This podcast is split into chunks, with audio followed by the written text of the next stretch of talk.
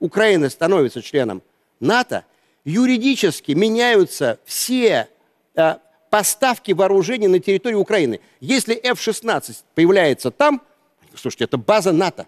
Привет. Мы все заметили, что телеграм-каналы, которые входят в орбиту Евгения Пригожина, они молчат. Пресс-служба Пригожина молчит. Давно мы не слышали этот а, такой уже знакомый, достаточно резкий голос а, товарища, который выводит на чистую воду Шойгу и Герасимова. Герасимова, кстати, давно никто не видел. А вопрос в чем? Значит, пока Министерство нападения России или фашистской России, они достигли главного. Они э, установили монополию на информацию на линии фронта. Но чтобы разобраться, что сейчас происходит э, в вопросах войны и мира, нужно, конечно, смотреть не программу «60 минут ненависти к Украине». У нас у всех наши друзья, братья, отцы и сыновья сейчас на войне. И они а, могут рассказать так, как есть на самом деле. Вот смотрите, я вам из южного нашего направления, Запорожского или Херсонская область, тут э, это не настолько важно.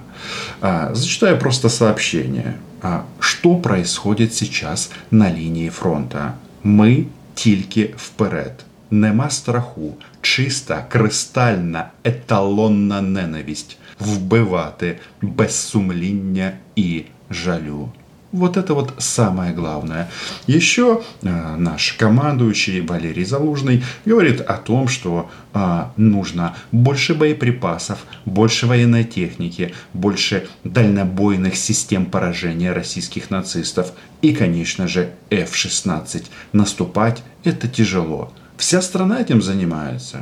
Вызов, который бросил Путин, он же действительно бросен, брошен всему Западу. А мы уже Запад. И это было до полномасштабного вторжения. Чтобы оценить а, не тактический расклад на поле боя, а я уже вам описал ситуацию, мы идем вперед, а немножечко шире посмотреть на м, поле боевых действий или на театр боевых действий, то все упирается в конечном итоге в следующую опцию. Он так зловеще звучит в преддвериях Вильнюса, да, где опять будет обсуждаться эта тема. Вот давайте поймем одну принципиальную вещь. Сценарий, при котором Украина становится, Украина, какая-то ее часть, становится членом НАТО для России – неприемлем ни в каком варианте, тогда зачем все остальное? Какая разница? В суммах стоят э, эти ракеты, или они стоят под Киевом, или они стоят под Винницей.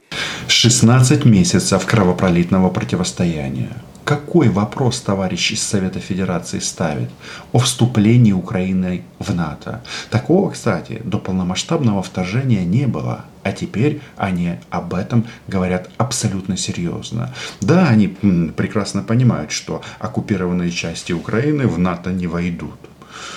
Но, с другой стороны, и война еще не закончилась это не имеет никакого Олег значения. Но правил нет, законов нет. Вот возьмут они в Вильнюсе и примут в таком виде а вот сейчас я Украину. Сейчас об этом, я сейчас об этом. Что будем делать? Сейчас я об этом. Что будет делать Кремль? Просто сглотнут. Но постановка вопроса, она абсолютно правильная.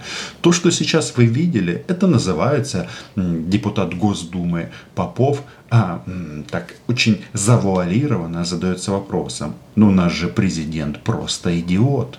А действительно, Украина имеет все шансы вступить в альянс. Я, конечно, не сторонник того, что это будет на этом саммите, но факт остается фактом. Еще раз, все страны НАТО а, занимаются обеспечением вооруженных сил Украины.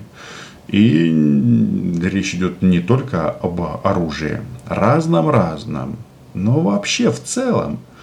А, эта война ценностная. Если вы, какие, как, как ни странно, Евгений Попов считаете, что вступление Украины в НАТО в обозримом будущем вполне возможно, подписывайтесь на мой YouTube канал. Здесь намного интересней, что эти товарищи думают э, или затевают, как э, остановить вступление Украины в НАТО. До этого движение в альянс было остановлено для Швеции и Финляндии. Шутка. Но вот с Украиной обязательно получится. Нужно только всего лишь, а, Оля, твой выход. На Западе... Столтенберга выводят в наручниках, а он продолжает кричать «Я же предлагал вам, я хотел стать председателем Норвежского банка, а вы меня еще на год Негодяй. генсеки Альянса. Отпустите, я свой». Оля Скобеева решила всех перехитрить и предложила уникальное решение – просто взять в плен Иенса Столтенберга. Ну и, соответственно, по ее мнению, тем самым будет нанесено поражение Украине. Но есть нюанс. Для того, чтобы взять Йенса Столтенберга в плен, нужно сделать что? Оля должна провести 60 минут с, с бойцами ЧВК «Вагнер». Лояльных приручить, всех нелояльных отправить в Беларусь. Есть Такого такой варианта принцип, не дано. Есть такой принцип, принцип единоначалия. Это означает, что приказ должен быть исполнен любыми людьми, которые должны быть в структуре, которым управляет государство. Я об этом и говорю. Всех лояльных приручить, значит, заставить их заключить контракт с Министерством обороны Российской Федерации. На арене кремлевского цирка Оля Скобеева приручает Вагнеров. Жене Попову это нравится. Едва ли он как-то сразу потускнел, и, кажется, идея вступления Украины в НАТО не кажется ему уже такой плохой. Но Оля знает, что говорит. Приручить вагнеров нужно для чего? Ну, во-первых, чтобы они больше не пытались свергнуть Путина. Что касается приручения вагнеров, клинок, который должен быть направлен против врага, ни в коем случае не против нас. В этой связи надо всех оставшихся и принявших решение остаться на территории России, убедить в необходимости заключить контракт с Министерством обороны России, убедить их в необходимости быть лояльными своему государству. В противном случае вся эта масса хорошо вооруженных если их не разоружат, а мы надеемся, что их разоружат, но в любом случае хорошо обученных солдат окажется в распоряжении других армий. С другой стороны, если учесть, что ЧВК «Вагнер» продолжает вербовать себе живую силу, то есть людей на мясо, то что-то у них там в государстве совсем странно. Мало того, что они уже забыли о пилотах, которых ЧВК «Вагнер» уничтожили в российском небе, молодцы, кстати, а, нужно будет им небольшой а, подарок отправить. А, хотя Оля сама все отработает. Но дело ж в чем? Российским нацистам нужно просто выполнить сложное, многоуровневое упражнение. Сначала идея такая – победить Украину. Для того, чтобы победить Украину, нужно захватить э, Йенса Столтенберга в плен. А для этого, соответственно, нужно приручить, приручить ЧВК «Вагнер». Но а для чего? Где же можно э, генсека НАТО э, захватить зненацька? Обученные, абсолютно мотивированные боевые профессионалы, которые могут решать любые, ну, в принципе, сложные задачи. Саммит НАТО. Ну, представим чисто гипотетически, еще раз говорю, чтобы не вводить в панику наших западных противников. Давайте введем панику. Начинается саммит НАТО, противников. вдруг через три часа Вильнюс... Стучит в дверь Пригожин. Нет, Вильнюс, столица, оказывается в руках вооруженных людей, без опознавательных внешних знаков. По ведущим западным каналам нам показывают испуганного, трясущегося генсека НАТО товарища Столтенберга, которого под руки ведут два мощных вооруженных мужчины без опознавательных знаков. А следом всю вот эту вот западную тусовку ее куда-то доставляют – интернируют, ну, при этом дают воду, пищу, говорят, не бойтесь, не волнуйтесь, с вами поступят гуманно. Вселенский позор Владимира Путина российская пропаганда хочет а, перевернуть и показать, что это Х, ХПП, хитрый план президента. Мол, он специально выводит в Беларусь часть а, ЧВК «Вагнер», которые обязательно на кого-то должны напасть. Или на Киев, или на Вильнюс. У м, товарища Коротченко, который не так давно, прям перед самой войной, публично взял Готланд, а, да, в войне против НАТО есть своя идея. Насчет Готланда, это серьезно, можете погуглить. Скучные российские пропагандисты, они делают вид, что за 16 месяцев прошедших ничего не произошло с российской армией. Мол, есть этот миф, мы как посмотрим, как бров подымем, так все падут. Вот эти вот истории, что мы захватим лидеров стран НАТО, они забавны, они, конечно же, тешут российское самоволюбие, но я вам скажу прямо – а у вас, товарищи, просто с яйцами очень-очень плохо. Нет у вас яиц. И вообще, представляете НАТО как какую-то там, я не знаю, компанию, которая созда- собралась на Pride, очень-очень а, недальновидно. Значит, любые попытки подобных действий, ну, их даже сложно как-то рассматривать в реальности, но чем это закончится? Ну, просто, да, уничтожит всех. Ну, а, это понятно, тут даже нечем говорить. Вопрос тут в следующем. Как они конструируют российское величие? Вот уже э, взяли а, Йенса Столтенберга в плен. А менее чем через сутки вся Литва оказывается в руках какой-то частной военной компании.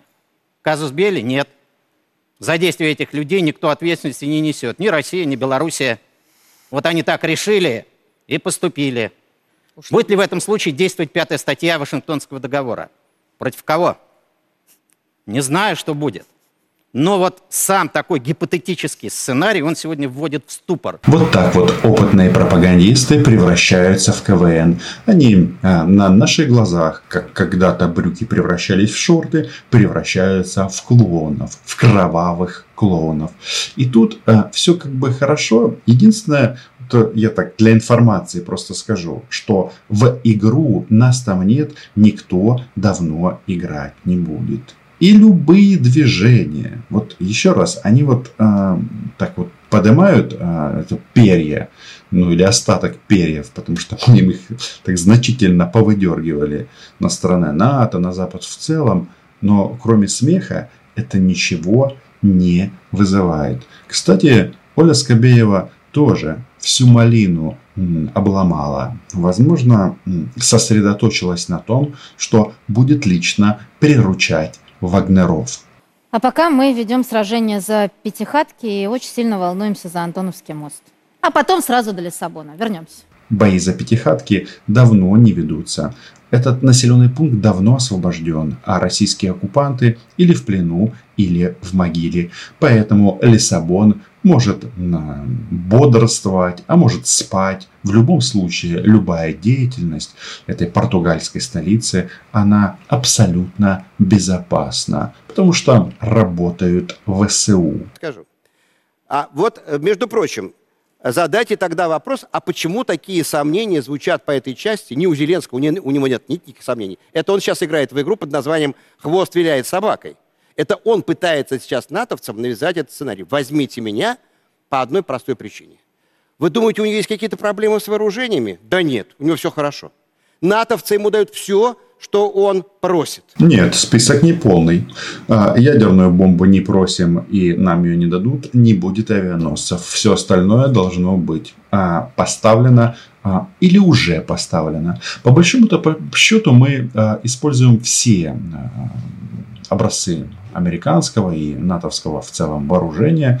У нас чего там не хватает? Значит, F-16 с самыми современными дальнобойными ракетами, потому что нам надо решить проблему с российскими вертолетами, а, которые работают э, в а, зоне боев вертолетов армейской авиации. Ну или сжечь их на аэродромах. Соответственно, для этого нужно что? Ну, например, томогавки подойдут. А, еще нужны кассетные боеприпасы. Это будет вообще просто славненько. Тогда количество погибших на российских пехотинцев вырастет в разы. Это тоже понятно. Ну и дальше все нужно делать ритмично и постоянно. Поэтому не надо говорить, что нет проблем с боеприпасами и с вооружением. Наши друзья работают, и мы работаем. Но вот этот вот подход о том, что вот они говорят об сближении Украины с НАТО.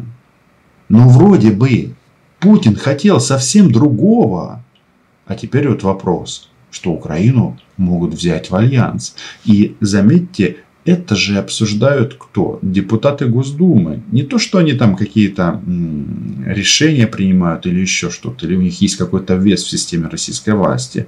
Но вот эти вот излучения кремлевские, они чувствуют лучше всех, потому что ближе всех находятся. Ну и плюс у них жопы чувствительные. Ну, это, извините, уже по линии ЧВК Вагнер, с которым а, решила разобраться Оля Скобеева. Нужно отметить, что у российской пропаганды у нее очень быстро меняются аппетиты. То они шли до Лиссабона, Оля, конечно, всю малину прям в районе Пятихаток им обломала. И вот тут думают, а может мы договоримся где-нибудь посередине. Может быть и договоримся. Только середину будет показывать Украина, ВСУ. А до этого момента едва ли приятном развитии событий реализовать американские и британские То есть вы предлагаете идти до Лиссабона? Нет, я не предлагаю, это нереально. Это из разряда того юмора, о котором мы говорили. Но нам главное, надо помнить, какие территории создают для нас опасную массу. Например, Сумы, Харьков. Вот наша зона безопасности. Если мы пойдем на подписание перемирия при сохранении нынешнего украинского режима, мы должны понимать, что американские ракеты, в том числе знаменитые «Атакамс», а может быть что-то и более серьезное, средней дальности, появятся в Сумах и в Харькове. А это смертельно опасно для России. Не знаю, как из Сум, но из Харькова точно в обозримом будущем, сразу после победы Украины, будут летать самолеты в Лиссабон. Это обязательно. Тут никаких сомнений нет. Но что он говорит? Если мы подпишем перемирие, мы должны что-то захватить еще. Но под Сумами и под Харьковом вы уже были. И что произошло с российскими десантниками?